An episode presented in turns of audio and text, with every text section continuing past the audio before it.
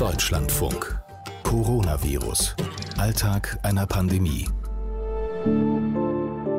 Bei uns spannt sich die Lage immer mehr an äh, oder spitzt sich immer mehr zu. Wir haben immer mehr Menschen, die bei uns anrufen, die Angst haben und zutiefst verunsichert sind. Hallo, guten Tag und ähm, sorry, dass es heute so losgeht, aber so sieht er aus, der Alltag von Waltraud Kannen auf ihrer Sozialstation im Breisgau. Alltag einer Pandemie. Falko Lieke, der Gesundheitsstadtrat von Berlin-Neukölln, kann auch Geschichten erzählen von Dingen, die nicht so laufen, wie sie eigentlich laufen sollten. Ich merke, dass viele Menschen äh, in Berlin von Pontius bis Pilatus geschickt werden, vom Hausarzt zum Gesundheitsamt, vom Gesundheitsamt zum Krankenhaus. Das Krankenhaus sagt, um Gottes Willen, bloß nicht mit Symptomen hier sich testen lassen und dann sind sie am Anfang und das geht so nicht. Was stattdessen jetzt die Lösung sein könnte in Neukölln und warum da die Antwort möglicherweise in einem Parkhaus zu finden ist, das sind die Geschichten, die wir Ihnen heute erzählen in dieser Ausgabe unseres Podcasts Coronavirus Alltag einer Pandemie. Ich bin Corbinian Frenzel. alle telefonieren gerade mehr. Das ist eine Erfahrung, die wir, glaube ich, wirklich alle machen. Und das gilt auch ganz äh, im Speziellen für diesen Podcast und auch für diese Ausgabe. Leider sind zurzeit alle Abfrageplätze besetzt. Sobald ein Mitarbeiter frei wird, werden sie verbunden. Oh, okay, da kommen wir jetzt nicht direkt durch. Sozialstation Bad Krotzing, Waltraud Kannen. Schönen guten Tag, Frau Kannen. Hier ist Corbinian Frenzel vom Deutschlandfunk. Ja, guten Morgen. Guten Hallo. Morgen. Wie, wie, geht es Ihnen? Ja, ganz, äh, ganz auf Krisenmodus geschaltet. Bei uns spannt sich die Lage immer mehr an äh, oder spitzt sich immer mehr zu.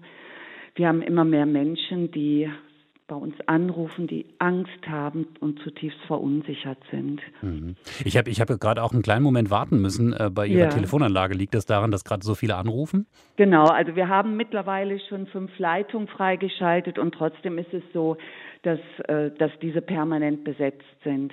Bei ganz vielen von unseren Klienten, aber eben auch von den älteren Menschen hier aus unserem Einzugsgebiet bricht mittlerweile die private Unterstützung weg. Ihre bisherigen Bekannten sind selber hochbetagt. Man meidet sich jetzt auch so vor Ort. Keiner kommt mehr auf dem Schwätzchen vorbei und da merken wir jetzt einfach diese große Anspannung, die da ist. Das heißt, da kriegen Sie dann Anrufe von älteren Menschen, die Sie betreuen ähm, und die äh, einfach erstmal nur reden wollen? Es ist so beides. Also das eine ist, äh, dass einfach sich immer mehr Menschen an uns wenden, die auch sagen, es gibt zwar Freiwilligendienste, aber äh, ich habe ein, ein, Stück weit bin ich misstrauisch. In der Vergangenheit war es ja auch oft so, dass ältere Menschen Zielgruppe wurden bei Einbruch, gewalttätige Übergriffe. Diese ganzen Freiwilligendienste, die ja jetzt auch wirklich super entstanden sind zum Einkaufen und und und da sind unsere älteren Leute einfach naturgemäß auch etwas misstrauisch aufgrund dieser Erfahrung und dann rufen sie an und bitten um Einkaufshilfe, bitten darum, dass man sie unterstützt. Kommen Sie dem noch nach? Also können Sie dem noch nachkommen? Haben Sie genug Kapazitäten? Wir haben wahrscheinlich sogar in weiser Voraussicht, weil wir Ähnliches schon befürchtet hatten, wir haben bei uns die Personalkapazitäten freigestellt. Ich habe eine Pflegefachkraft, die macht nichts anderes als Angebote von Freiwilligen zu koordinieren mit Hilfebedürftigen. Und da wir eine anerkannte Stelle sind, das Vertrauen auch genießen, ähm, können wir dann direkt helfen auch. Also bislang klappt es noch und sind auch oft ganz interessante Nachfragen, die da kommen und äh, da freuen wir, dass wir das auf diese Art und Weise machen können. Wir haben zunehmend auch gerade Leute, die äh, Angehörige, die einfach sagen, Mensch, können Sie mal jemanden bei meiner Mutter vorbeischicken? Wir sind Zuzugsgebiet hier. 50 Prozent äh, der älteren Leute lebt allein hier in der Region. also das heißt, die, die Verwandten sind äh, weiter weg, die, ja. die wohnen nicht in der Nähe. Nein, also bis hin äh, aus, aus England hatten wir die Tage. Aus Indien war neulich ein Anruf äh, schwer verständlich. Die Angehörigen sind einfach in der Welt verstreut und machen sich jetzt natürlich verständlicherweise auch große Sorgen. Hm. Eine Frage, die, die uns hier durch den Kopf ging, war die, wie groß ist eigentlich noch der Zusammenhalt? Wie groß ist die Solidarität? Äh, es gibt ja im Moment diesen Appell, äh, halten wir zusammen, aber man kann natürlich daraus auch ein Fragezeichen machen. Halten wir eigentlich noch zusammen? Was sind da so Ihre Erfahrungen? Ich habe eine ganz tolle Erfahrung gemacht. Ich hatte Ihnen ja beim letzten Mal gesagt, äh, uns fehlen dringend diese Nasen-Mund-Schutze. Mhm. Und äh, mir wurde ja vom Landratsamt gesagt, da müsst ihr euch selber kümmern. Die Versorgungsketten sind noch nicht aufgebaut. Wir haben jetzt gestern eine große Aktion gemacht, Handwerksbetriebe angerufen, Lackierereien äh, etc.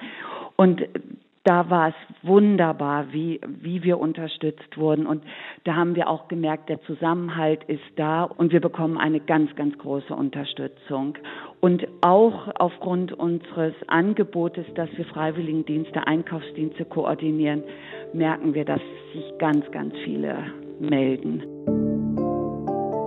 Es gibt ja so Sachen, die brauchen ein bisschen, bis sie im Kopf ankommen. So manche Sätze, die in einem Gespräch fallen. Und so ging mir das auch mit Waltraud Kann von der Sozialstation in Bad Krotzing. Sie hat gesagt, die Unterstützung bricht ein.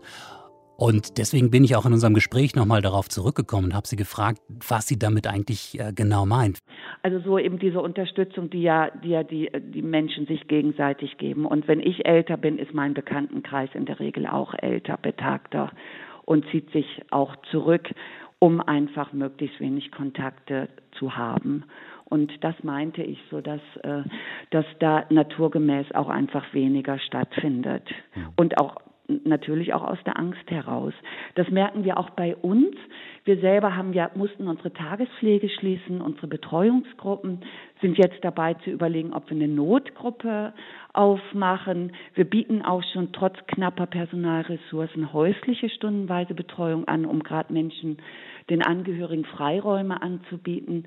Und da merken wir auch, dass die Angehörigen sich so schwer tun und äh, zu sagen auch, ja, kommen Sie, ich sorge auch für mich und äh, ich brauche einfach mal Luft und äh, in dieser Spannung sind sich ent und entscheiden zu müssen so zwischen Pest und Cholera. Ne? Also gehe ich das Risiko ein, dass mein Partner, mein meine demente Angehörige sich jetzt ein Virus holt oder äh, darf ich auch für mich sorgen und einfach mal ein bisschen rausgehen und Luft schnappen? Das ist im Alltag ohne Corona schon so gewesen, dass viele Angehörige sich eher zurückgestellt haben. Äh, und jetzt mit Corona ist das noch viel, viel zugespitzter.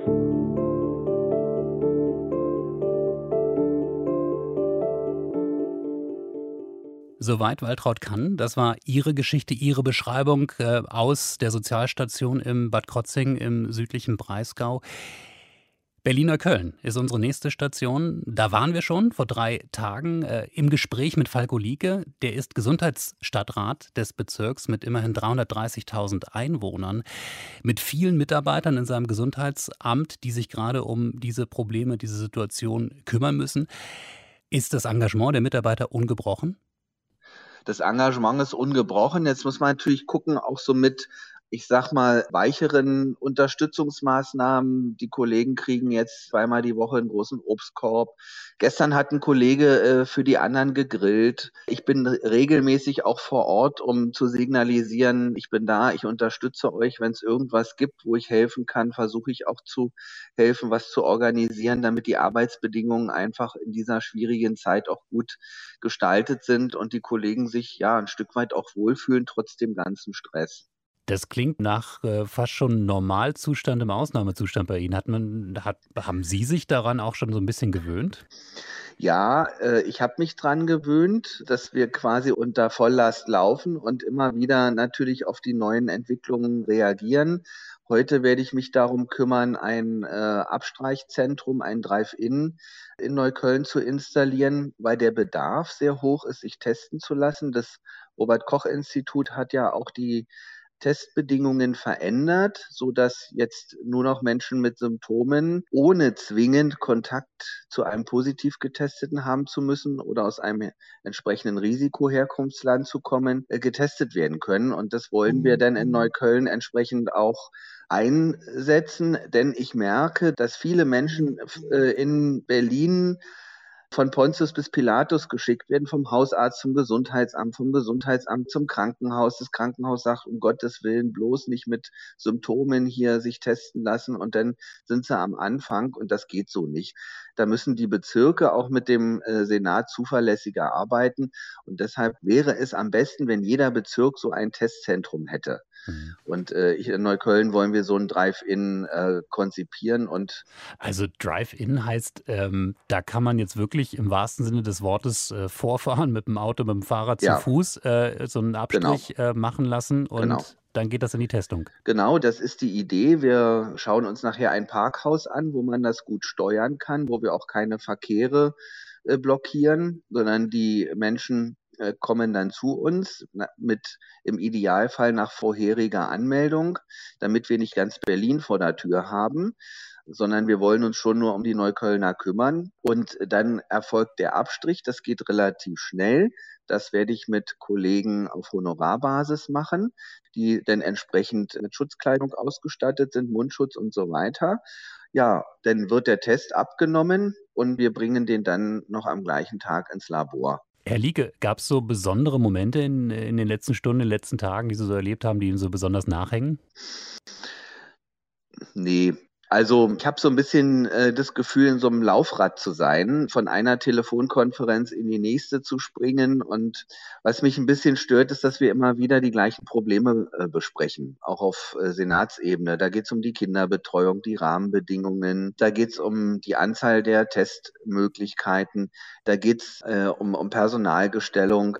Das läuft in Neukölln gar nicht schlecht mit dem Personal. Da akquirieren wir ganz viel auch aus anderen Fachbereichen. Äh, da bin ich auch sehr froh, dass dass die Kollegen sagen, ich will nicht zu Hause sitzen, ich will was tun, ich will mich einbringen, ich will die Krise mit bewältigen.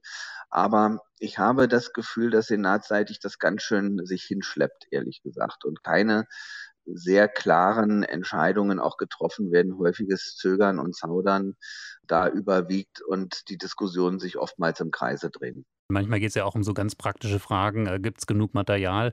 Gibt es da auch so eine Solidarität unter den verschiedenen Bezirken, den verschiedenen Ebenen, dass man sagt, okay, wenn ihr jetzt gerade zu wenige Handschuhe, zu wenige Masken habt, wir haben noch ein paar mehr? Ja, grundsätzlich äh, ist das auf jeden Fall so. Also wir haben jetzt von einer Firma gerade zweieinhalbtausend OP-Masken gespendet bekommen. Die haben wir ans Krankenhaus Neukölln mitverteilt.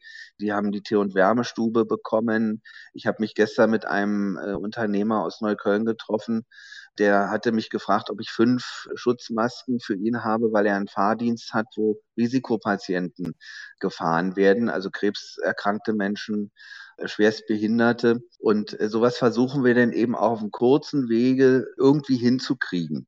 Und ähm, ich kriege jetzt heute auch nochmal 100 FFP3-Masken sogar. 100 sind zwar nicht viel, aber es hilft alles, um dann auch zu gucken, wo sind die Bedarfe groß und wo kann ich helfen.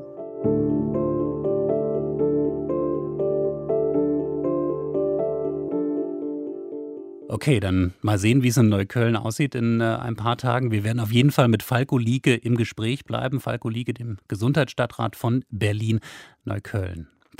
Eigentlich könnten wir jetzt wunderbar Schluss machen an dieser Stelle. Aber einen kleinen Moment noch für einen Gedanken.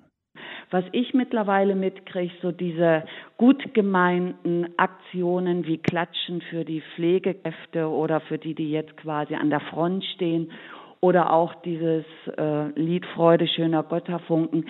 In der Szene kommt es jetzt nicht durchgängig positiv an. Also da sagt man, wir hoffen, dass man sich das auch hinterher merkt und äh, dann eben diese systemrelevanten Berufe auch angemessener äh, finanziell ausstattet. Also da merken wir, da gibt es äh, wirklich Kritik auch so in, das, in der Pflegeszene. Äh, also verstehe ich das richtig, dass man, dass, dass Sie sagen, das, was Sie so auch hören, lasst das lieber mit dem, mit dem Singen im Moment ähm, und denkt später dran. Äh, ich meine, man kann ja auch beides machen, jetzt singen und später dran denken. Man kann jetzt singen, das ist auch, wenn es einem selber hilft und ich glaube, es hilft einem selber am meisten, wenn man das tut und darüber dann eben auch seine Solidarität bekundet was aus meiner Sicht viel, viel mehr helfen würde, sich wirklich nochmal umzugucken und zu gucken, wo kenne ich denn jemanden? Habe ich vielleicht selber eine Tante, eine Großtante, die allein sein könnte? Also ich halte es jetzt für geboten, sich mal zu überlegen, wen kenne ich denn alles und den einfach anrufen, einfach sagen, Mensch, du, wie geht's dir denn? Ne? Und jetzt wirklich nichts mehr zu ergänzen. Vielleicht nur diese eine kleine Information. Sie können diesen Podcast Coronavirus Alltag einer Pandemie natürlich überall da kriegen, wo man Podcasts kriegt. iTunes, Spotify, die üblichen Podcatcher. Am allerbesten in unserer DLF Audiothek. Die können Sie kostenlos runterladen. Tschüss.